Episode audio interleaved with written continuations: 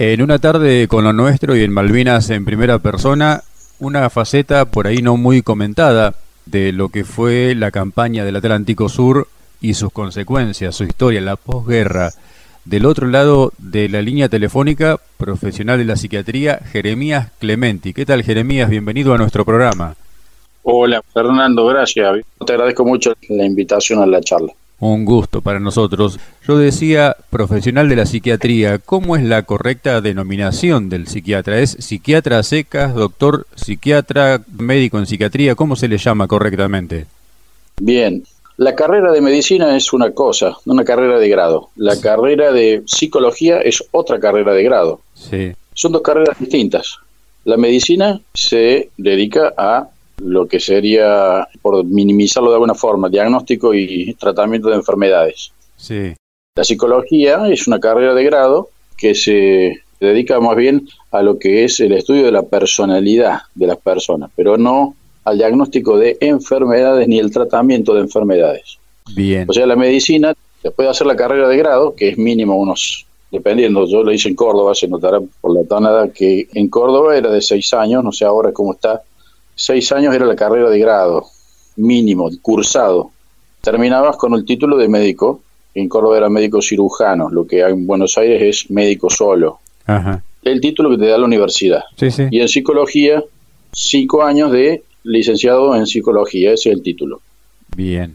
Después vos haces una especialización en la medicina, además de que están regidos por leyes distintas. Una ley rige la psicología y otra ley rige la medicina. La medicina está regida por una ley, la 17132, que entre otros, si no fue el creador, fue el que más intervino, digamos, el doctor Achával, que hoy no está con nosotros, Ajá. y que, bueno, de hecho fue muy famoso, muy conocido legista y psiquiatra. La cuestión es que una ley rige la medicina, de ahí se habla del ejercicio legal o ilegal de la medicina. Bien. La otra ley te rige la psicología. ¿cierto? Sí, sí. Pero hasta ahí estamos hablando de carrera de grado. Después vos en la medicina te quedas ahí o progresas y haces una especialización, porque es muy amplia. Una de las especializaciones puede ser clínica médica. Dentro de la clínica médica tenés un montón, hasta diabetología, endocrinología, nutrición dentro de la medicina, distinto a lo que es licenciatura en nutrición, Sí.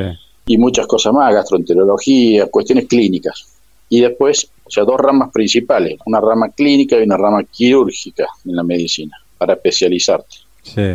Y la psiquiatría estaría dentro de las ramas de la clínica, de todas las especialidades clínicas, o sea, no opera, no vas a un quirófano para que el que opera un cerebro es un neurocirujano, Correcto. o el que opera un abdomen es un cirujano general o el cirujano especializado en algo. Sí, sí.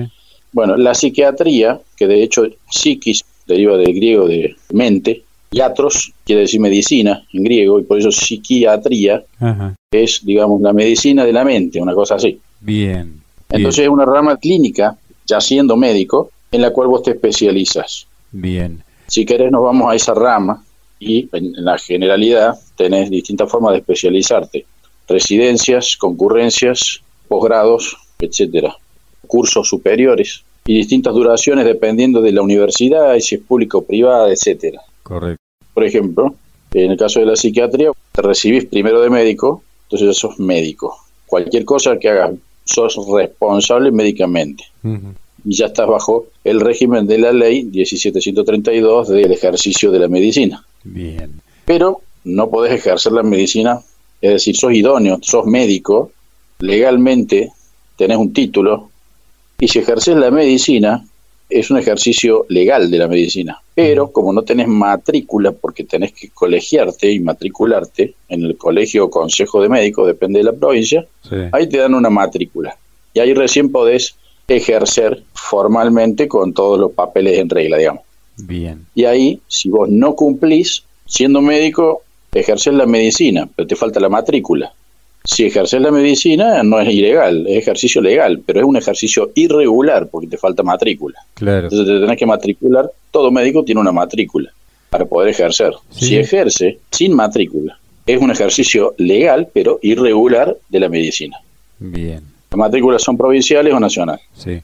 Y después, bueno, la cuestión de la especialidad es la residencia, las concurrencias y los posgrados y los cursos superiores. La idea es por ahí que nos cuente por qué eligió la psiquiatría. Yo elegí la psiquiatría un poquito por contagio. Cuando uno se sienta en la mesa a comer cuando es chico y tiene a su madre o a su hermana que hablan de psicología, de psiquiatría, de Freud, de Lacan y toda esa hierba, de hombres muy importantes para la humanidad, uno se contagia y empieza a escuchar y después se interesa. Mm. Pero yo en realidad no iba a estudiar específicamente la psiquiatría. De hecho, yo quería ser veterinario. Partamos de ahí. Quería ser veterinario. Pero para ser veterinario en Córdoba te tenías que ir a Río Cuarto. Entonces, viviendo en Capital, mi padre me dio dos opciones. Bueno, andate a Río Cuarto, pagate la pensión o los gastos y estudié veterinaria. Y si no, tenía que estar en Córdoba, en la Universidad Católica, que era cuota privada, paga. ¿no? También pagate lo vas, labura y estudia. Esa era la modalidad, digamos, la ideología de mi padre. Claro. Entonces, estaba tan influenciado también por la parte médica que dije, bueno, los animales me gustan, pero la verdad que la medicina es espectacular, así que, bueno, estudié medicina y después, llegando al final de la medicina, tenía un par de especialidades, como que vas midiendo cuál te va gustando, inclusive pensé en la cirugía o la oftalmología, me gustaba mucho. Entonces, ahí está la toma de decisiones de cada uno y, hay que tomar un camino, la libertad y, elegir, y una vez que tomas ese camino, tomarlo seriamente. El camino que tomé fue la psiquiatría, a pesar de que amaba, por ejemplo, la oftalmología, los ojos, digamos, la vista. La oftalmología, bueno, es una especialidad médica, es medicina, pero bueno, a mí, a mí en lo particular me pareció también un poco además de que es espectacular la ingeniería del cuerpo humano a nivel ocular, me fui contagiando, digamos, de lo que fui escuchando, cuestiones más de psicología, de la parte mental, de la parte entre Freud y Lacan, que son íconos, Freud como padre del psicoanálisis y Lacan después como un consecutivo posterior. Y mi madre era de la escuela de orientación lacaniana, mi hermana también psicóloga y, mi madre psiquiatra y bueno, una era con Lacan, los dos más o menos lo mismo. La cuestión es que a mí me gustaba de todo un poco. Lacan, la verdad no entendía nada en esa época yo, pero nunca lo entendía Lacan y lo voy a entender me parece porque ya estoy negado. Y Freud lo que tenía de bueno es cuestiones que tienen que ver, para mí lo personal no es un inventor de nada, más que nada un descubridor, destapó cosas, ya las sabían hasta los griegos, cuando él habla de lo del complejo de Edipo, o las cuestiones de la evolución de la infancia, o la sexualidad infantil, o lo inconsciente, las teorías de Freud, inconsciente, el consciente y el preconsciente, mal dicho subconsciente, ojo, o las teorías del yo, super yo y el ello, el super yo es, digamos, el deber ser o el deber hacer y el deber ser, o sea, el que debo hacer la ley, el super yo. El yo, digamos, que es el individuo y el ello es ese impulso instintivo de hacer lo que se le ocurra al individuo, o sea, el deseo que puede ser desde lo más sublime hasta lo más perverso. Freud hablaba de esas cosas. A me interesó y al final de la carrera de medicina dije, bueno, rindo para psiquiatría rendí en Córdoba y bueno, yo tenía ganas ya de entrar a la parte militar porque la medicina evolucionó muchísimo con la experiencia de las guerras, las experiencias militares, ¿no es cierto? Claro. Y bueno, un día sábado a la mañana me acuerdo que rendí para Córdoba, ya tenía hecho un año previo, estoy hablando del año 2005. Ajá. Tenía un año de clínica médica hecho, previo, que se llama año previo de clínica, para poder hacer el posgrado o rendir para la residencia. Sí y si no tenés suerte con la residencia, que es muy difícil, la concurrencia. Bueno, con el año previo de clínica entré, lo termino y, rindo para la residencia, para la especialidad psiquiatría específicamente. Sí. Recuerdo que también me tocaba ese mismo lunes, o sea, dos días después, tenía que rendir en el colegio militar. Tenía que estar una semana en el colegio militar para rendir. Claro. Y se rendía toda la semana, todas las fases que tenía, que son físicas, psicológicas, de la parte médica. Eran varias etapas de distintas disciplinas, por eso incluyendo la física. Yo estuve entrenando todo un año para correr unos, no sé, dos mil metros, creo que era. Una especie de de Cooper, era una cosa así.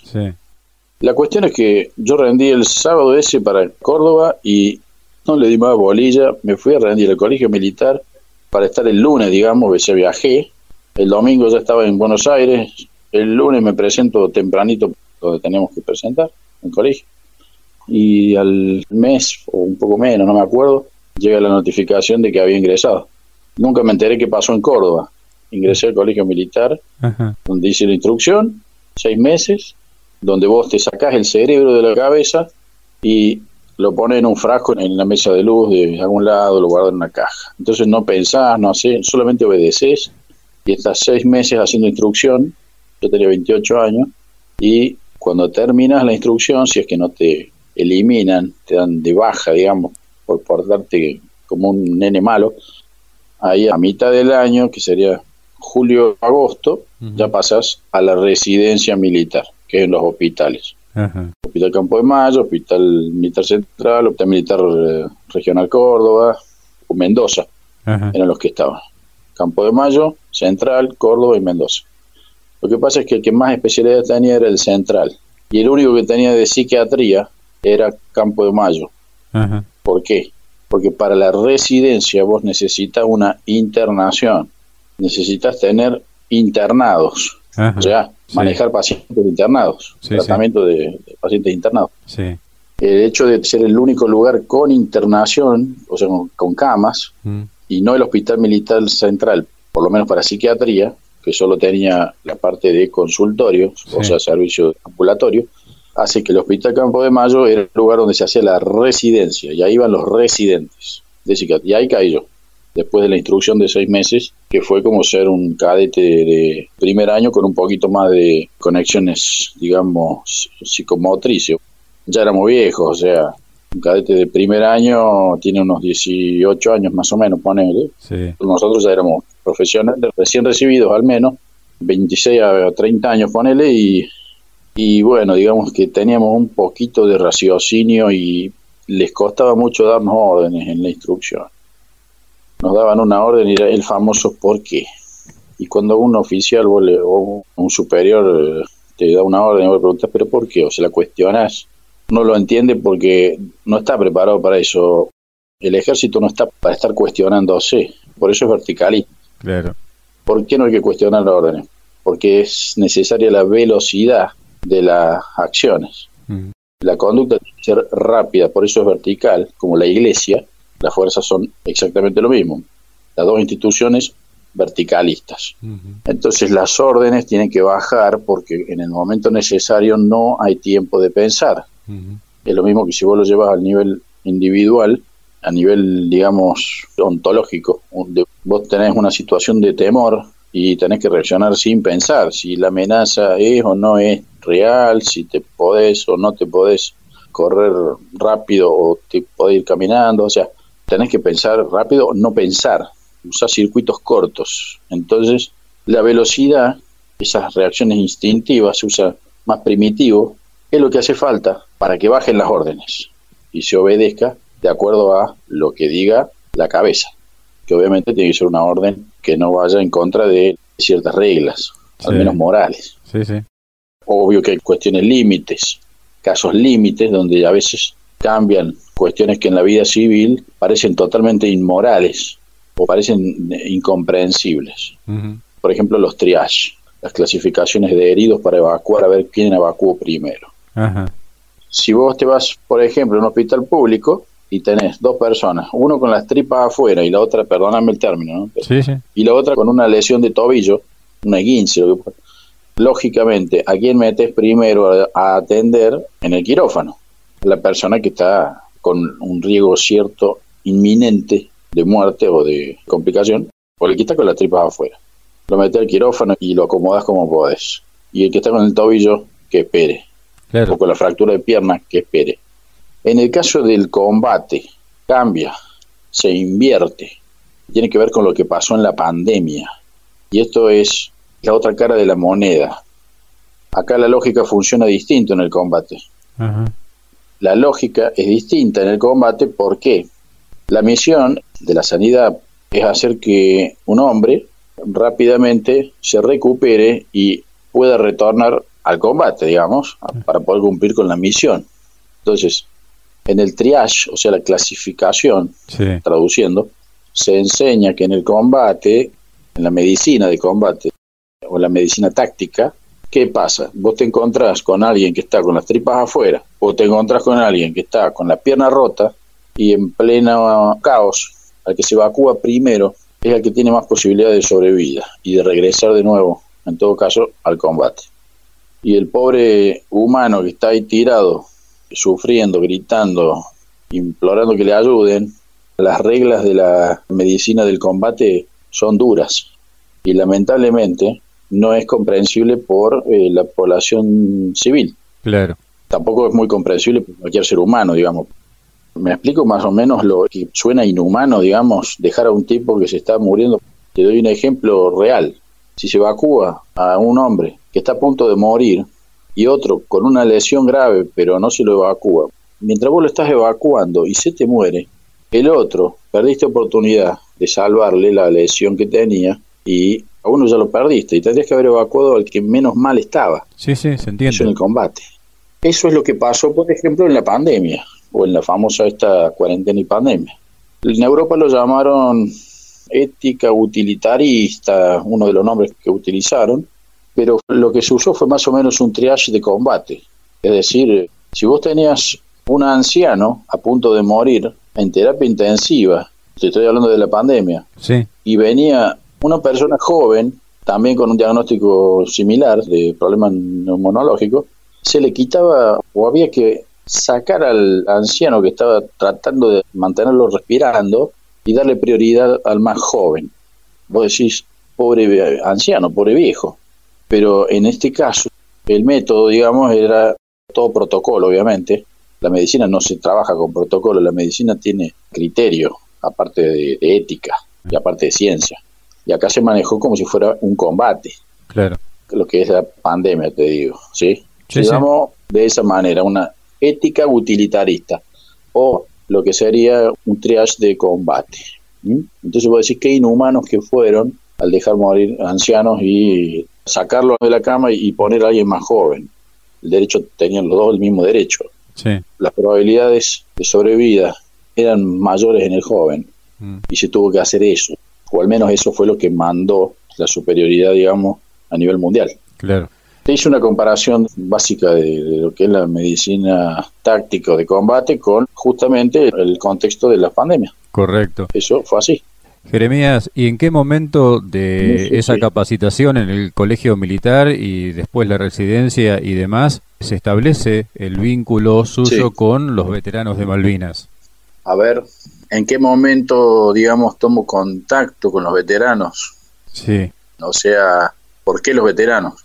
sí, En realidad cuando inicié o iniciamos con mis compañeros, digamos, la residencia, conocimos pocos veteranos internados, te estoy hablando del año 2007, sí, a partir de agosto, iniciamos la residencia en el Hospital Campo de Mayo, la instrucción ya la habíamos hecho la primera mitad del 2007, desde el Ujú. 5 de febrero hasta 1 o 5 de agosto, sí. que fue el famoso 9 de julio que nevó, Ajá, bueno, ese año, 2007.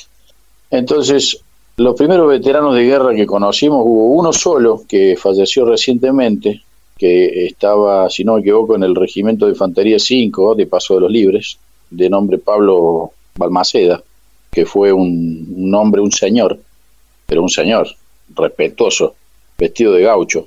Creo que era oriundo de esquina Corrientes ajá. y estaba internado por un caso judicial en el hospital de Campo de Mayo, o sea, como una internación, como si estuviera privado de su libertad judicialmente Sí, o condenado, vamos a decir. Ya te explico por qué, porque no hay, no hay por qué ocultarlo. Y también tenía un problema de las secuelas de la guerra. ajá, Él era un suboficial, sargento ayudante. Bueno, don Pablo, yo le decía a don Pablo, con quien jamás hubo un solo episodio de violencia desde que yo lo conocí durante, te diría, por lo menos seis años. Jamás, un señor. Bueno, ¿por qué estaba ahí? Porque una vez alguien, algún señor, lo provocó y lo denostó y lo menoscabó y lo ofendió y ese menoscabo, esa ofensa, por ser veterano, es como decirle ustedes son unos perdedores, de burlarse, lo tuvo que tolerar hasta cierto punto y un día sacó lo que sea, un machete, creo que era, y le hizo un par de correcciones para que no moleste más. Vamos a si lo cortó un poco. Creo que vivió, pero bueno, por las lesiones lo tuvieron que juzgar y fue condenado. Pero tenía un problema de base psiquiátrico. Por lo tanto, la pregunta siempre me la hice, ¿era susceptible o correspondía que fuese condenado tan livianamente, me pareció a mí? Te lo digo a título muy personal, si me hago cargo de lo que digo, siendo que tenía todo ese antecedente y que había sido producto de una provocación en un veterano de guerra. Ese fue el primer veterano de guerra que conocí, Pablo Balmaceda, un correntino. Los correntinos son, yo soy cordobés y te diría que entre los correntinos y los cordobeses peleamos ahí a ver quiénes son los más aguerridos en todo caso, pero los correntinos se pasan. Realmente demostraron que son un fenómeno diferente en todo el país. Los correntinos y, zonas aledañas, ¿no es cierto? También he tenido un paciente que, no siendo veterano, uno era correntino y hablaba de la República de Corrientes. Tenía ah, una psicosis del tipo, paranoica. Era un militar retirado, pero estaba con un problema psiquiátrico y en su locura y en su paranoia, vamos a decir, locura, ojo, ¿eh? no, no en tono ofensivo, locura o lunático o alienado o enfermo mental o no es ningún tipo de ofensa. Lo que pasa es que la locura siempre en la historia fue estigmatizante. Claro. cualquiera que le digan loco, como decirle loquito de la guerra a un soldado que recién vuelve de la guerra, que fue lo que pasó. Sí. Estos tipos eran correntinos y demostraron que realmente, por lo menos en términos estadísticos, así empíricamente, eran lo mejor. Y por algo también tengo entendido que Seineldin había elegido cordobeses para llevar al regimiento 25. Sí. Y hay casos como, por ejemplo, el de Oscar Ledesma. Claro. Ledesma y muchos más son muchos cordobeses que los tomaron del interior y los mandaron al 25 y los cordobeses de Córdoba capital iban más bien al regimiento de infantería 8 que estuvo en Bahía Fox. Y los del interior de Córdoba Villa María Río Cuarto por ejemplo Oscar Ledema que es de La Carlota que fue quien abatió a Herbert Jones por ejemplo. Sí. y que además es escritor y es un tipo que sabe una sabiduría impresionante. Era cordobés y vos lo has visto en programas televisivos, él ha salido y ha dado cátedra en 10 minutos, de, pero clases que por ahí la gente ni se ha dado cuenta de lo que ha enseñado. Sí, sí, y hablo de él porque es emblemático por el combate de Darwin, sí. del 27 al 29, y sobre todo la mañana del 28 de mayo, en que fue el parlamento entre argentinos y, británicos, que fue posterior a la caída de Herbert Jones, que fue, gracias a que Ledema, defendiendo a los suyos, reacciona de una manera él mismo lo dice, demencial, pero lo dice así, en el programa de televisión incluso, y es la forma rápida de actuar, la que corresponde. Y él es clase 63, sí. los más jóvenes. Entonces, ¿qué te quiero decir con esta? Me estoy yendo ya por las ramas, pero los cordobeses y correntinos tienen mucha historia. También lo tenés a quien fuera el jefe de la compañía, el teniente primero Esteban, que es de Villa Mercedes, San Luis. San Luis, sí, sí en el palo con Córdoba. Bueno, y de los veteranos de guerra, volviendo a lo que me preguntaste, poco se conocía durante la residencia y cuando te venía un veterano de guerra a la guardia y sobre todo de noche, porque el problema con la noche es importantísimo de entenderlo, y ahí es cuando se activa el veterano de guerra y comienza su vida nocturna, más que diurna. El veterano de guerra vive más de noche que de día, en general estoy dando un patrón general. Sí. Y estoy hablando a 40 años casi de la guerra. Eso tiene que ver con muchos factores, pero el más importante, bueno, es que a nuestro país le tocó combatir en invierno, entrando al invierno. Sí. No se esperaba encontrarse con una guerra, un conflicto bélico, se esperaba una resolución diplomática. Sí. Todo estaba planificado hasta el 2 de abril. A partir del 2 de abril no había plan. Y ahí comienza el pasaje, por ejemplo, de unidades de a pedazos. cruzaban los artilleros no te cruzaban los cañones y cosas así. Eso fue a partir del 22 de abril, cuando Galtieri fue a hablar con el general de la décima brigada, Jofre, y ahí le dice que pase la brigada que esté más cerca a Malvinas. La que estaba más cerca era la tercera brigada. La tercera brigada es la correntina. La del noreste está el regimiento de infantería 12 de Mercedes Corrientes. El 5 de Paso de los Libres y el 4 de Montecaseros, ellos de infantería. Y después tenés, bueno, el grupo de artillería 3, la compañía de sanidad 3, la compañía de comunicaciones 3. Ellos habían bajado, los correntinos en general, me refiero a la Corrientes, Formosa, Chaco, toda esa gente, todos esos soldados, habían bajado para qué? Para no ir a Malvinas. Habían bajado para cubrir la amenaza chilena, lo que después llaman continentales o movilizados, o bueno, los que fueron al sur. Sí. Recuerdo que más o menos entre el 15 y 16 de abril empezaron a salir los, los trenes o los convoys, etcétera, no me acuerdo exactamente en qué se movilizaron, pero iban al sur a cubrir la frontera, o sea, el frente occidental, vamos a decir, como en la Segunda Guerra. El frente occidental era Chile. Chile había bajado al sur unos tres batallones y no se podía tener eso descubierto. Lógicamente necesitas soldados en el continente. Hoy hay un conflicto con todo eso. Sí. Lógicamente no vas a tener el mismo tipo de vivencia en el continente que en Malvinas. Y así como el dentro de Malvinas no vas a tener la misma vivencia el que estuvo en la isla de Soledad y el que estuvo en la isla Gran Malvina. Tampoco el que estuvo en la Gran Malvina, el que estuvo en Howard, que fue el 5 de Paso de los Libres, y en la misma isla más al sur, en Fox, Regimiento de Infantería 8. No fue lo mismo. Sufrieron cosas distintas. El 5, mucho desabastecimiento, mucho anegamiento, hambre y no combates y bombardeos, claro, obvio. Y en Bahía Fox no tanto, no estaban tan desabastecidos. Evidentemente que el hambre está en toda guerra, el frío está en toda guerra siempre y cuando sea invierno. Y a nosotros nos tocó ir a una guerra entrando en el invierno. Y no estaba preparado nuestro país para eso. Vos fíjate que todos los combates se dieron en la zona norte del istmo de la isla Soledad. Y no todos fueron combates. Entonces no son todos combatientes en el sentido de tirar, de disparar, sino en otro sentido, en otro concepto, que eso es algo que la ley, tratando, entre comillas, de acomodar, en realidad generó desastres hasta el día de hoy. ¿Me explico? Vuelvo al pasado. Vuelvo al tema de que me preguntaste, lo de cuándo empecé a conocer veteranos de guerra. Conocí muy pocos, te diría que, bueno, de noche solían aparecer en la guardia del hospital.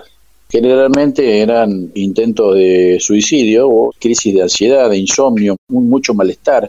Y bueno, y yo como inexperto residente, primero, segundo año, era de cuatro años la residencia, no tenía la más remota idea qué hacer por ahí. Pero lo mínimo que había que hacer era lo que uno aprendió de la medicina dice, curar a veces, aliviar a menudo y consolar siempre.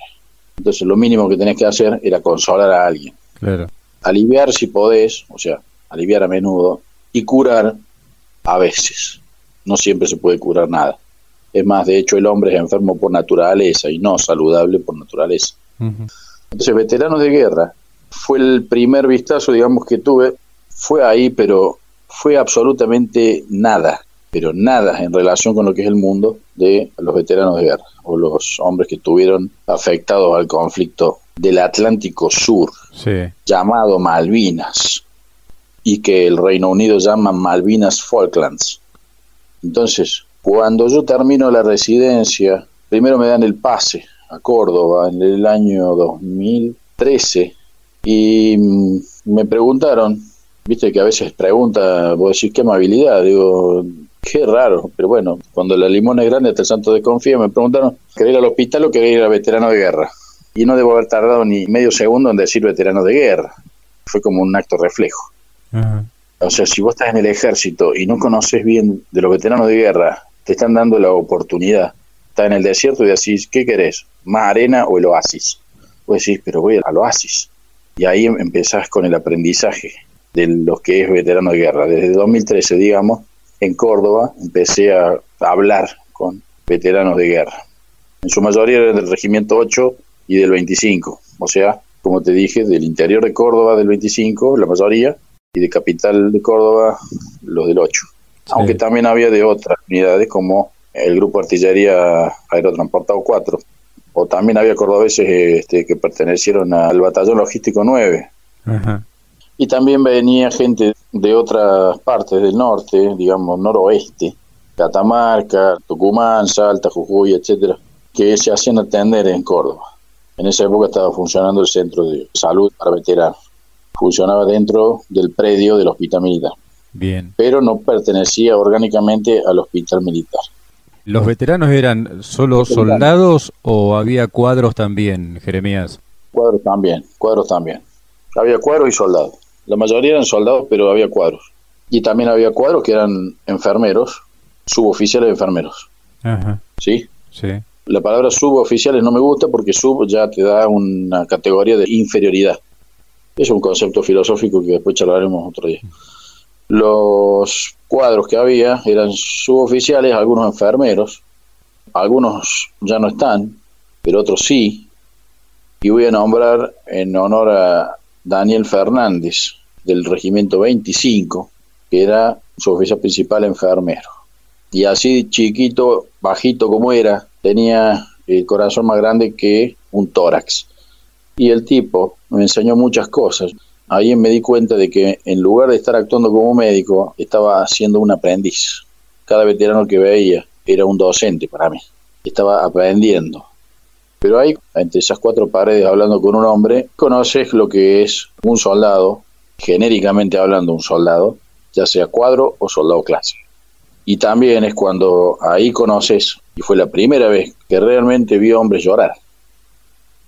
Así como te lo digo, era darse cuenta de que menos mal que no estudié veterinaria, y menos mal que hice psiquiatría, y menos mal que lo hice en el ejército, y menos mal que me tocó ver veteranos de guerra. Ver no, aprender de. O sea, pensando que era médico de veteranos de guerra y que yo era su médico, como si fuera una relación de cierta, bueno, asistencialmente humanitaria, pero como ese paternalismo de la medicina, como si uno estuviera en un estrato superior al paciente. Yo empecé a ver que estaba en un estrato inferior de alumno. Sí. ¿Me explico? Sí, sí, claro. Empezaba a aprender de la boca de ellos. Y conocía cosas que jamás me hubiera imaginado que hubiesen pasado. Y algunos hoy, como te digo, no están, como ya lo nombré, Daniel Fernández, del Regimiento 25, era enfermero, falleció, supuestamente por el COVID del año pasado, fue un maestro para mí. Lo tengo que nombrar también, que está en Córdoba, a Alberto Albarracín, también, porque estaba en la compañía de Sanidad 3, y le mando un saludo si me escucha, bueno, y así, los cuadros de sanidad, los cuadros de sanidad me refiero a enfermeros, Sí. eran suboficiales. Y ahí hay un detalle, algo que tenemos que aprender, y lo aprendemos en esta pandemia también. La enfermería es clave, y lo digo a título personal, haciéndome cargo de lo que digo, esta pandemia ha dejado bastante que desear la medicina, en general, no todos los médicos. ¿Por qué? Porque se obedeció a protocolos, y la medicina no es protocolo y a veces innecesariamente no se usó el criterio médico, no se usó la razón y la lógica, aunque sea, y se han tomado decisiones atroces, así te lo digo, de parte de médicos, que son las autoridades de la sanidad. Y el enfermero supuestamente tiene que obedecer al médico, supuestamente, pero no necesariamente. El que obedece y no piensa puede cometer hasta crímenes. Esto lo hemos visto en esta etapa de la pandemia, ¿sí? Nos hemos manejado a un nivel verticalista, agachando la cabeza y no pensando como médicos. Y los enfermeros son claves en la guerra. La enfermería. Viste que te dije que el concepto de enfermo es lo normal del ser humano. El ser humano es enfermo por naturaleza, no es saludable por naturaleza. Enfermo viene de infirmus. In, no, firmus, firme endeble, o sea, es no firme, inestable, o sea, está todo el tiempo luchando por la supervivencia contra todo lo que lo ataca, ya sea bacterias, el clima, el estrés, lo que llamado estrés. Nosotros llamamos estrés, pero bueno, todo lo que ataca a la vida humana, estamos en permanente lucha. El hombre es enfermo, somos todos enfermos. Yo soy un enfermo, no soy un hombre sano, saludable.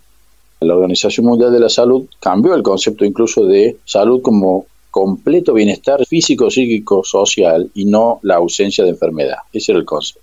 Y ahora habla de una cuestión integral que tiene que ver con un montón de otras cosas que no dice en ningún momento ni salud física ni psíquica y tiene que ver con los vínculos. las relaciones humanas. Y eso lo aprendimos también ahora en la pandemia. Se rompen los vínculos y la gente se enferma. Los veteranos de guerra volvieron a estar en un pozo llamado su casa. Pero 40 años después no es lo mismo que cuando sos joven. Las enfermedades en los veteranos siempre han venido antes. El veterano de guerra, debido justamente no solamente al hecho de haber estado en la guerra, sino también a los efectos de la posguerra, que se llama posguerra en realidad, eso de excombatientes es como si hubieran dejado de combatir, mentira. Siguen combatiendo algo, como todos combatimos algo. El concepto es que los veteranos de guerra han sufrido enfermedades mucho tiempo antes que la población general, por eso son una población mucho más vulnerable. Por ejemplo, decirte que lo normal que sería eh, de un infarto es que te ocurra a partir de los cincuenta y pico de años, todo caso, y si tenés antecedentes de fumar o antecedentes familiares, o la diabetes, por ejemplo, después de los cincuenta y pico largos o 60 años te puede agarrar una diabetes tipo 2. Eso sería lo normal en la población general. En los veteranos de guerra esas cosas ocurrían antes, a los 35 o 40 años ya tenían diabetes algunos, por el estrés crónico, o ya tenían infarto a los 30 y pico de años, o ya tenían alguna CB a los 40 años. ¿Me explico? Sí, sí aparecían enfermedades mucho antes. Entonces, a nivel sanitario es un enfoque fenomenológico totalmente distinto, totalmente distinto a cualquier otra cosa.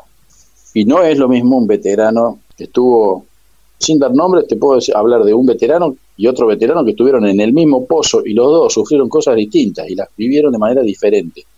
¿Por qué? Porque tiene que ver no con lo objetivo solamente que se sufre, sino con lo subjetivo, con lo que se percibe, cómo lo ve cada uno, cómo lo vive. Seguro. Y sin dar nombre, te puedo decir que vos ves a los dos tipos que estuvieron en el mismo pozo, a uno lo escuchás hablar y al otro también, y vos decís, estos tipos no estuvieron en el mismo lugar. Pero eso depende de cada uno. Volvemos al mismo ejemplo, el caso de Oscar Ledesma, la reacción que tuvo esa reacción que él cuenta en el programa de televisión como demencial, fue totalmente necesaria, y creo que también dice la palabra necesaria, no me acuerdo. Pero era necesario hacerlo reaccionar a su compañero, no sé si te acuerdas o el programa ese, y hasta dice haberle apuntado con la 45, con la 1125, que tienen los apuntadores de Mac, para que reaccione y le pase las municiones. O sea, llegar a amenazar al compañero en señal de reaccionar, flaco no porque lo fuera a matar, sino porque la reacción tiene que ser rápida. Por eso el verticalismo y por eso estar preparado. Le estoy hablando de un tipo clase 63. Sí, sí. Había muchos clases 63 que reaccionaban de una forma y otros que eran más entrenados y reaccionaban de otra. Entonces, algunos te podés paralizar y reaccionar tarde y cuando te paralizaste moriste. Sí. O reaccionar rápido casi instintivamente, casi animalmente, como pasó esa mañana en, Darwin, en el 28. Después se supo un poco la cuestión cómo fue, pero primero eh, el parlamento ese fue cuando ya lo habían abatido a por lo menos dos oficiales, si no es que no fueron tres, británicos. Y no te quiero mentir, no sé si no fue el mismo Oscar Ledesma, Jeremías, ¿qué patologías comunes ha ido encontrando en esas charlas yo primarias con los veteranos? Ah, de los demás, decís vos. Sí, sí, sí. Bueno, mi patología es indescriptible. La de los demás, y mira, encontrás, es un fenómeno que le llaman el famoso estrés postraumático. Sí. Después de 40 años, tiene una manifestación que va mutando, va cambiando y se puede transformar no en lo mismo que era los primeros 10 años de posguerra, no el mismo estrés postraumático. Estrés postraumático significa básicamente tres cosas. Síntomas de reexperimentar o de reexperimentación, que son esos recuerdos, se llaman recuerdos intrusivos, digamos, o flashbacks, de recordar de repente ve algo y te hace acordar a ese fenómeno, entre comillas, traumático. El segundo elemento de los tres, podríamos decir, es la hiperactivación que se llama, hiperactivación le llaman arousal, o sea, de la adrenalina, del estrés. Uno es como que se, se acelera, se irrita, empieza una escalada de, una reacción para el ataque, preparándose para atacar. Eso es la hiperactivación. Entonces tenés la reexperimentación, o sea, los recuerdos de, del hecho. La reacción es como decir, recordar un feo evento genera esa reacción de ansiedad, la hiperactivación, y el tercer elemento es la evitación o conductas evitativas, que es lo que hace que para no sufrirlo uno se aísla, o no quiere hablar, o no quiere saber nada, o no quiere hablar con veteranos, o no quiere hablar de otros que hayan tenido la misma experiencia. Entonces, hay mucha diferencia entre personas, digamos, que no dicen algo o que no hablan y de las que hablan o tienen por ahí la capacidad de ser mucho más locuaces tal vez, pero en general el que más sufrió es el que más se aísla para no recordar siquiera. Ahí tenés un montón de otros fenómenos, el aislamiento que tuvieron que soportar últimamente con la pandemia, y a cierta edad también. El fenómeno de la noche, comienza la noche y es sobre todo en la época de Malvinas, obviamente, en esas latitudes, o sea, en la, misma latitud de Puerto Argentino o Puerto Argentino barra Stanley, es la misma latitud de Río Gallegos y a partir de junio ya te oscurece a las 5 de la tarde. Claro. O sea, que vos tenías noches desde las 5 de la tarde hasta pasadas las 7 y pico, 8 de la mañana. No sé porque yo no estuve ahí, pero más o menos. Pero a partir de las 5 de la tarde, en junio, comenzaba a hacerse de noche. Y ahí no estábamos preparados para una guerra ni de noche, ni en invierno, ni tan concentrada.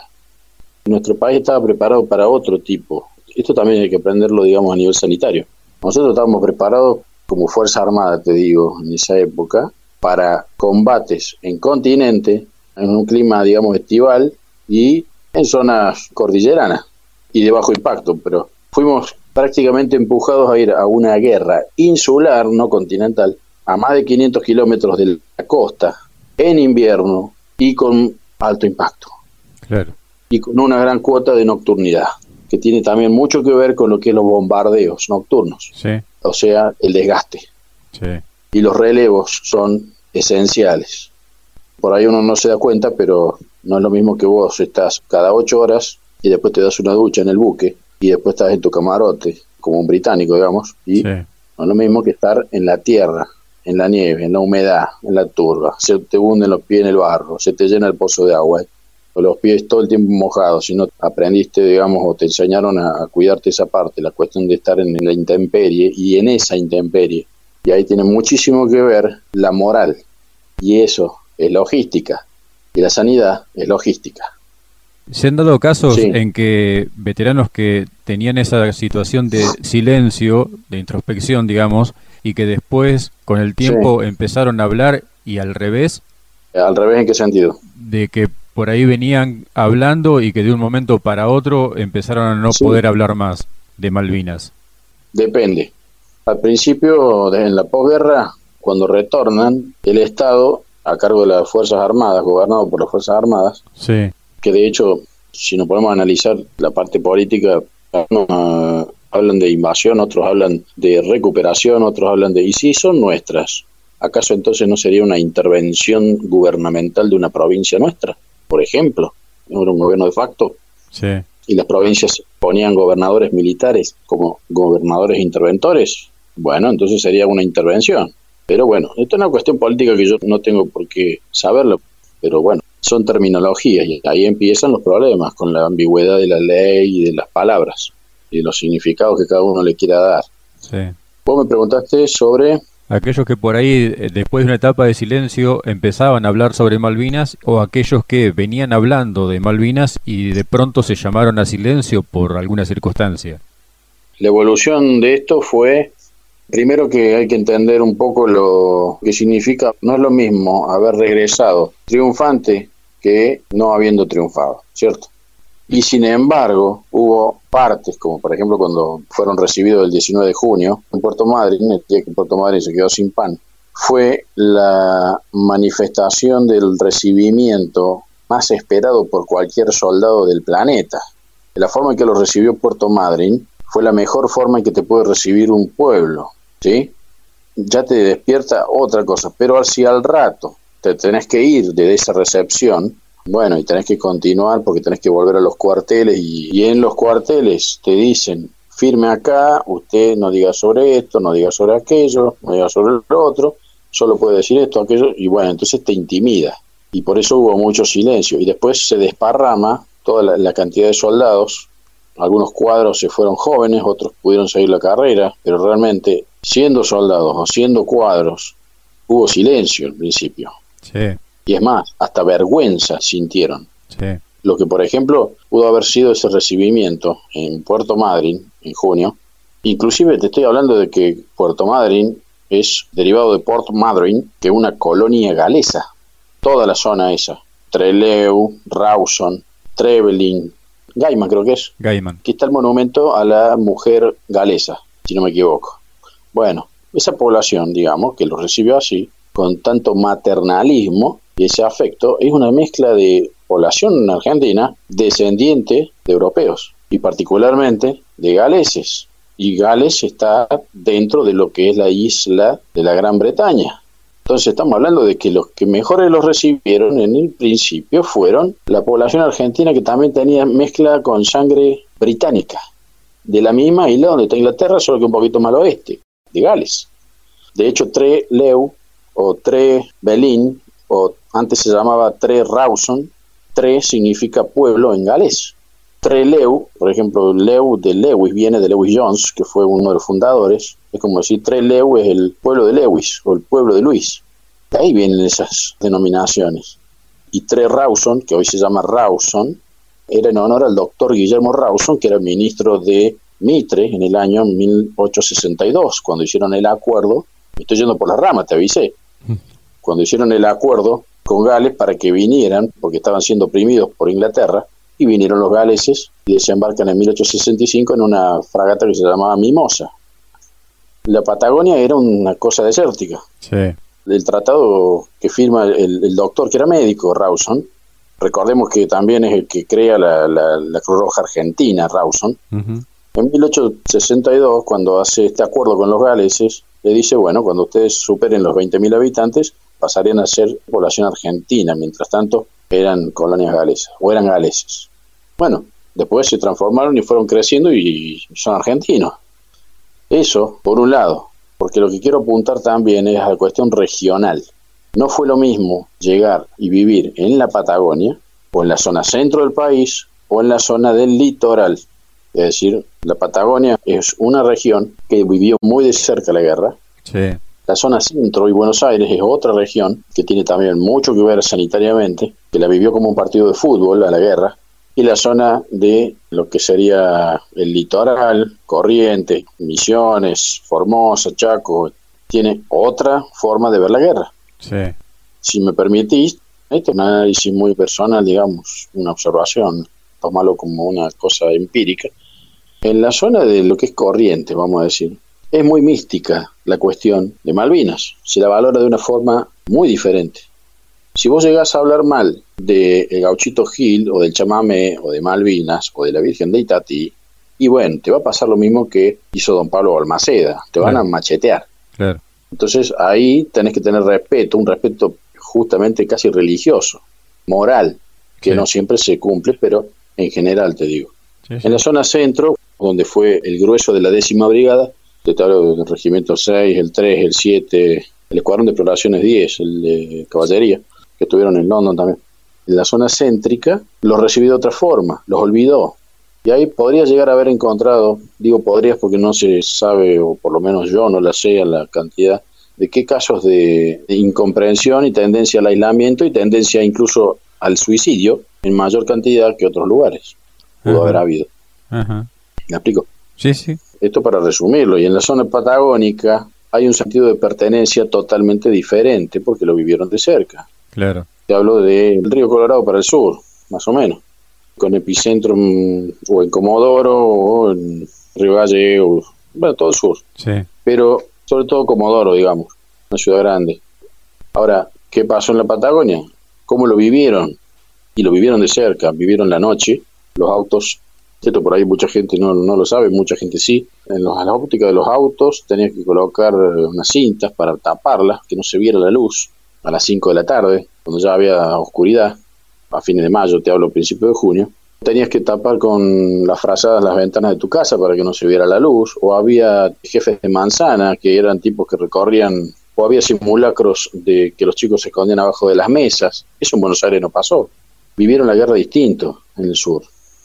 Y cuando hablan de las incursiones al continente, ¿es lógico pensar o no?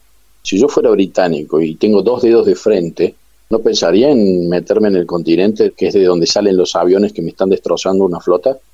Y yo buscaría por lo menos meterme, a ver si puedo destrozarles de la pista o algún super estándar de la parte de la Armada, por ejemplo. Me estoy metiendo en un tema que hoy es candente. ¿eh? Sí, sí. El tema de los continentales famosos o movilizados no es un tema menor. Y llámenle veteranos o no veteranos, pero fue una guerra que no fueron provincias las que participaron, no fueron regimientos los que participaron, fue toda una nación. Entonces cuando vos me preguntás, los casi voy, como suelen denostadamente llamarlos, a los que no fueron, a los que no cruzaron, pero algunos sí y otros no fueron declarados veteranos de guerra o reconocidos, pero eso estaban para otra cosa, estaban para cubrir una parte que se llamaba Chile. Es como decir, Napoleón o Hitler no hubiera dejado descubierto la costa de Normandía o de Calais o de la zona donde iban a venir los anglosajones. Y tampoco iba a dejar descubierta el frente oriental ruso. Bueno, esto es lo mismo. Imagínate entonces que se concentró la zona de alto impacto en las islas, sobre todo en el norte de la isla Soledad pero estábamos preparados para una guerra de menor impacto, o como se llame, porque yo no soy especialista en esto operacionalmente, pero de bajo impacto y en zona cordillerana, como te dije, y no en invierno, sino en, un clima estival. ¿Y has tenido tratamiento con movilizados en el continente, con soldados desplegados en la Patagonia, también están dentro de tus pacientes? No, porque no son considerados veteranos de guerra. Es decir, son movilizados, son casi, son ni, son como los, que no van al colegio ni a la facultad, los ni ni, o sea, yo creo que son seres humanos, pero el problema justamente está en la desunión y en las leyes, son las que más deberían ser eh, unificadoras, pero no están hechas para unificar, están hechas para dividir, fueron hechas así desde antes de la guerra. La guerra no fue preparada en 1981, la guerra fue planificada más o menos en el 76 la guerra contra Chile, potencial guerra, que se movilizó la flota, se movilizaron los batallones por el tema de, de Beagle en el año 78. La gente habla de que estuvimos casi en guerra contra Chile. En mi opinión personal fue un simulacro estadounidense de probar a ver qué tan obedientes eran los chilenos y qué tan obedientes eran los argentinos. ¿O acaso los buques que teníamos no eran de Pearl Harbor o el Belgrano o el 25 de mayo? ¿A quién se lo habíamos comprado? ¿Quién nos armó? ¿Quién nos trajo la guerrilla hacia el sur, derivada de la Guerra Fría? Estados Unidos. Disculpame que soy médico y me meto en otro tema. ¿Quién te trae un delincuente llamado terrorismo, guerrilla, lo que fuera? ¿Quién te los entrena, ya sea en los 70 o ya sea en el año 2000, llámalo talibanes, qué sé yo? ¿Quién te los entrena? ¿Quién le da las cosas para que se transformen en delincuentes y después tener una excusa para desarmarte? Entonces, cuando hablamos de Malvinas, no tenemos que pensar en el 82 ni en el 81. Hay que pensar que la planificación estratégica a nivel geopolítica se hace muchísimos años antes.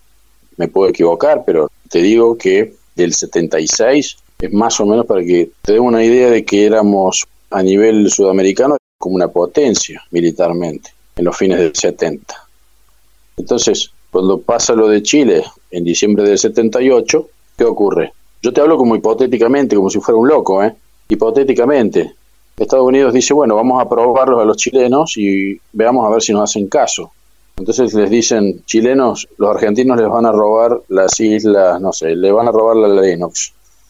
A los argentinos les dicen, en ese tiempo estaba eh, Videla, los chilenos te van a robar lo mismo. Entonces los empujan a los dos países a confrontarse y de repente no hay guerra contra Chile. ¿Y por qué? Bueno, según los chilenos, porque le teníamos miedo a las olas, a la lluvia y al chubasco. Y de la parte argentina no sabemos, pero seguramente hubo alguna orden del tío Sam que dijo, no, ya está, gracias, es como Abraham. Dios le dijo, mátalo a tu hijo. Fue, probó, bueno, listo, no, ya, ya demostraste que me haces caso, listo. Te necesito porque te voy a mandar a otra cosa más pesada.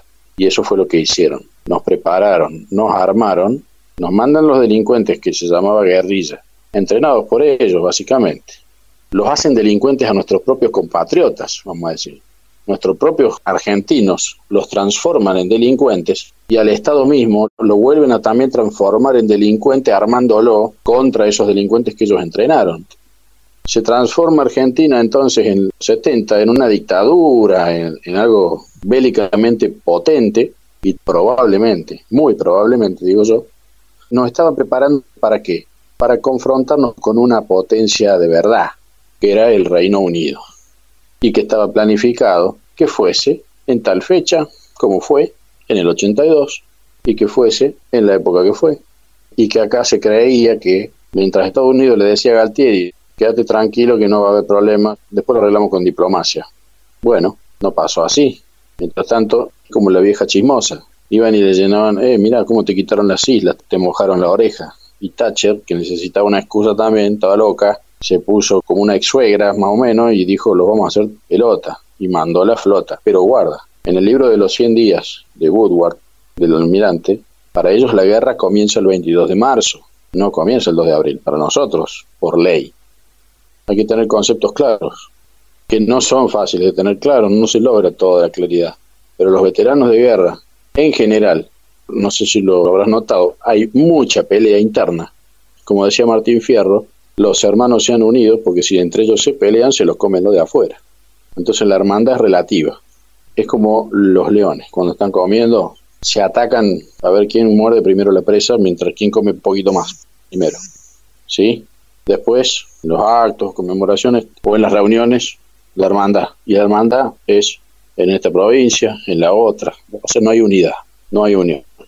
Jeremías, en el balance de estos años, tantos años vinculado a los veteranos, escuchándolos, atendiendo sus cuestiones, sus patologías, ¿has tenido recuperados? ¿Has tenido irrecuperables? ¿Has perdido casos? ¿Cómo lo has sentido? La pregunta apunta, digamos, a mi intervención en la profesión. Sí. Tiene que ver con los vínculos, de cómo cada uno maneja un vínculo. Y el respeto que uno siempre tiene para un hombre que fue a la guerra, por el solo hecho de haber estado, o estado en apresto, o haber cruzado, o haber combatido, o como le quieran llamar, ¿cómo te puedo explicar? Muchos empeoramientos es fluctuante, digamos. Con el paso del tiempo, lo que hace el tiempo, después de 40 años casi, es volver a civilizarlos. La mayoría eran jóvenes y volvían con esa violencia contenida y con un pueblo que te esconde y que te niega y que no te quiere dar trabajo y que te trata de loquito de la guerra y etcétera, etcétera, te denosta, te humilla. Entonces, no querés, por ejemplo, no vayas a decir, mami, que yo soy veterano de guerra, por favor, porque si no, no consigo trabajo. Así, no querían decir siquiera que eran veteranos de guerra porque le daba vergüenza. No vaya a ser que los señalen con el dedo como si fueran perdedores, traidores, cobardes, etcétera. Sí. Pero eran jóvenes, inexpertos en ese tiempo y desunidos. O sea, que peor que eso es una bomba de tiempo lo más preferible para preservarse, para autopreservarse, era directamente evitar, callar. Las familias observaban los efectos, digamos, de explotar un petardo de Navidad y, se escondían abajo una mesa o una cama como si fuera cuerpo a tierra. O despertarse a los gritos de noche y salir corriendo a la calle. O estar en la noche todo el tiempo despierto. Y eso fueron los primeros 10 años. ¿sí? Sí. Con el paso del tiempo, la evolución, no podemos dejar de pensar en el paso del tiempo que evolutivamente todo eso que uno llama estrés postraumático va cambiando, va como mutando y se va como civilizando el ser humano, se va transformando como de la parte un poco más animal que tiene uno, porque somos animales racionales, ¿no? Sí. Bueno, esa parte más desarrollada que estaba, que era la violencia la, propia también de la juventud, se fue civilizando con el tiempo y fueron tratando de adaptarse a una sociedad que los primeros 10 años, no solo de la sociedad, sino, bueno, por causas políticas también, los mantuvo debajo de la alfombra, porque había que obedecer y agachar la cabeza al exterior. Y así lo pasaron también muchos cuadros dentro de los cuarteles. Sí. De la misma manera fueron discriminados. Entonces, o tenían que soportarlo hasta donde pudieran y seguir, o tenían que irse pateando la puerta con la frente medianamente alta. Lo que no significa que continuar la carrera dentro de la fuerza no es mantener la frente alta, sino que hay que aguantar mucho desprecio dentro del ámbito donde vos elegiste o no, o donde te moves. Entonces, es supervivencia, es cuestión de supervivencia. Una cosa son los cuadros y por eso ves la división entre cuadros y soldados. La diferencia es que los cuadros, muchos, y también dentro de los cuadros tenés los que se tuvieron que ir antes y los que pudieron seguir, los que lo fueron a propósito. Tenés casos como el de Juan Barroso, que era del Regimiento 6, por ejemplo, era cabo y había hecho un acto heroico con un mortero, ¿sí? Sí. Y ese hombre, de alguna manera, no fue reconocido. No fue reconocido a nivel institucional ni nacional. Vive en San Rafael Mendoza. Lo entrevistamos. A Juan Antonio Barroso. Sí, sí. Bueno, y Juan Antonio Barroso no estuvo solo, estuvo con un soldado. Su nombre no era Poltronieri, su nombre era, en dos hermanas te estoy hablando, su nombre era Romero. Sí. Pequeña confusión. ¿Se habrán equivocado de apellido? No lo sé, posiblemente. Pero lo verdadero que estuvo ahí y que no tiró con ninguna ametralladora Mac se llamaba Romero, Mario Javier Romero, clase 62, la sección apoyo de la compañía B del Regimiento 6. Dos hermanas. Esa noche del 11, viernes 11 al sábado 12 de junio, te hablo. Y estaban en el mismo mortero que Barroso. Y cuando empieza el caos y el bombardeo, lo que se quedan tirando son estos tipos. ¿Dónde están? Uno en Mendoza, el otro en Luján, la gente lo sabe, lo reconoce el pueblo, lo reconocen las escuelas, lo reconoce el Estado. Ahí estamos fallando todos, somos todos responsables, somos todos culpables. Cada uno de los ciudadanos somos todos culpables, el que calla y el que no calla. ¿Me explico más o menos? Sí, sí, claramente. Porque hay que decir las cosas como son. No es lo mismo tirar una piedra que tirar una bomba. No es lo mismo tirar un mortero que tirar una ametralladora Mac. En una vos necesitas cuatro tipos, y estos eran dos, Romero y Barroso. Y lamentablemente, con todo el dolor del alma, hay que decir que Poltronieri no hizo lo que dijo que hizo, pero bueno, no lo hizo, dos hermanas, no. Pero la prensa también tiene que ver con que difunden esas cosas, y la gente cree, porque la gente no estuvo. La frase clásica del veterano de guerra, no sé porque yo no estuve. Fernando, yo tampoco estuve. ¿Y cómo puedo afirmar eso? Por una serie de conocimientos o de muchos indicios y muchas pruebitas, lo que se llaman fuentes de prueba, testimoniales, fuentes de prueba periciales. Las fuentes de prueba son periciales, testimoniales y las documentales. Y vos de ahí sacás un montón de cositas y tenés que hacer una síntesis para hablar lo más verdadero posible, lo más cercano a la realidad. Sobre todo cuando se trata de una situación de caos tan grande como una guerra, un combate, un ataque, donde el cerebro, la mente, te traiciona la memoria. Y de hecho el estrés postraumático es un problema de memoria. Por eso los flashbacks, o sea, los recuerdos, por eso el no querer recordar y evitar, y por eso el recordar y ponerse agresivo o impulsivo, que es la hiperactivación. Es un problema de memoria el estrés postraumático. Pero con el tiempo evoluciona distinto y el desgaste de un motor, ¿a qué te lleva? A que se te quema el motor y caes en depresión muchas veces. Y si no caes en depresión, estás un tiempo caído y otro tiempo hiperactivado y así estás inestable. Claro. Pero con el paso del tiempo te vas civilizando, te vas haciendo más grande y vas viendo todo lo que pasa en el entorno social o político, lo que sea, cultural, y te vas desahuciando y vas escuchando a un tipo que tuviste al lado que dice una cosa y vos sabés, ¿cómo va a decir semejante barbaridad si no es así? Entonces se van indignando y ahí empieza la pelea y es como la familia o como las navidades de Año Nuevo, donde más pelea hay o en las vacaciones, donde más se pelean las familias en vacaciones cuando están todos juntos. Durante el año no tanto. Bueno, los veteranos de guerra pasan ese problema. Y he tenido casos, te digo, por ejemplo, un veterano que dice, vos no sos veterano, porque ¿dónde estuviste? ¿Dónde combatiste? ¿Qué sé yo? Y el otro que le responde, ¿y vos quién sos? ¿Dónde estuviste vos? Yo sí estuve, estuve acá, acá y acá. Por casualidad los conocí a los dos y le dije a fulano, bueno, estuviste acá y te dedicaste a esto y estuvo ahí se dedicó a otra cosa. Se callaron la boca. Claro. No por una cuestión de, imponerme, sino por una cuestión de tener que frenar un conflicto obligadamente, porque si no se estaban matando. De protegerlos a ellos. Exacto, porque no deja de ser una manera de, consensuar, porque ignoran lo que pasó a pocos metros de su lugar, de su posición. Claro. O ignoran lo que pasó en otros lugares. ¿Cómo podemos saber en qué horario pasó tal o cual cosa? ¿Cómo podés saber en qué horario comenzó? Supongamos el 11 de junio, el viernes 11 de junio, comienza el ataque a todos los montes. Obviamente ya estaba planificado, porque el Regimiento 4 en Dos Hermanas Sur le venían dando duro desde el principio de junio. Y después atacan todos los montes juntos y se ve el combate de Monte London, por ejemplo, la noche del 11 al 12. Y también bombardean Harriet, o por ejemplo Dos Hermanas Sur. Y digo Dos Hermanas Sur porque fue la más atacada, y ahí donde estaba Barroso, ese momento, ¿y qué horario comienza? Y, uno dice una cosa y otro dice otra. Entonces vos, como te decía antes, si tenés una fuente de acá, otro te dijo otra cosa, otro te dijo otra y otro te dijo otra, vos podés calcular y estimar más o menos con un margen de error escaso que se inició poco antes de las 22 horas o alrededor de las 22 horas el ataque de Montelón. ¿Y cómo sabes? Y porque en ese momento alguien o varios estaban escuchando una radio uruguaya y que había una musiquita que pasaban al final del programa de radio que terminaba a las 22 horas, una cosa así. Entonces, en base a esa pequeña tontera, te va diciendo que si recuerdan ese momento y lo asocian a un ataque, se puede más o menos dilucidar con un margen de error menor, o por lo menos decir, no fue con un margen de unas 4 o 5 horas de diferencia. No sabemos si entre las 8 o las 2 de la mañana, claro. a las 20, las 2 de la... No, vos acotas mucho más fácilmente y decís fue más cerca de las 22 o entre las 20, 21, 30 y 22 el ataque. Punto. Y no tenés reloj, y no importa.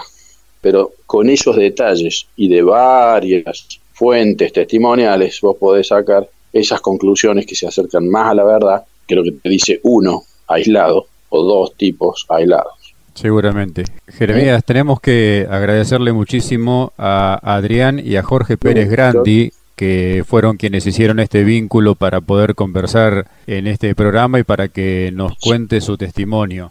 Son cordobeses. Claro. Gracias también por ellos. El doctor Pérez Grandi, digo doctor porque es abogado, sí.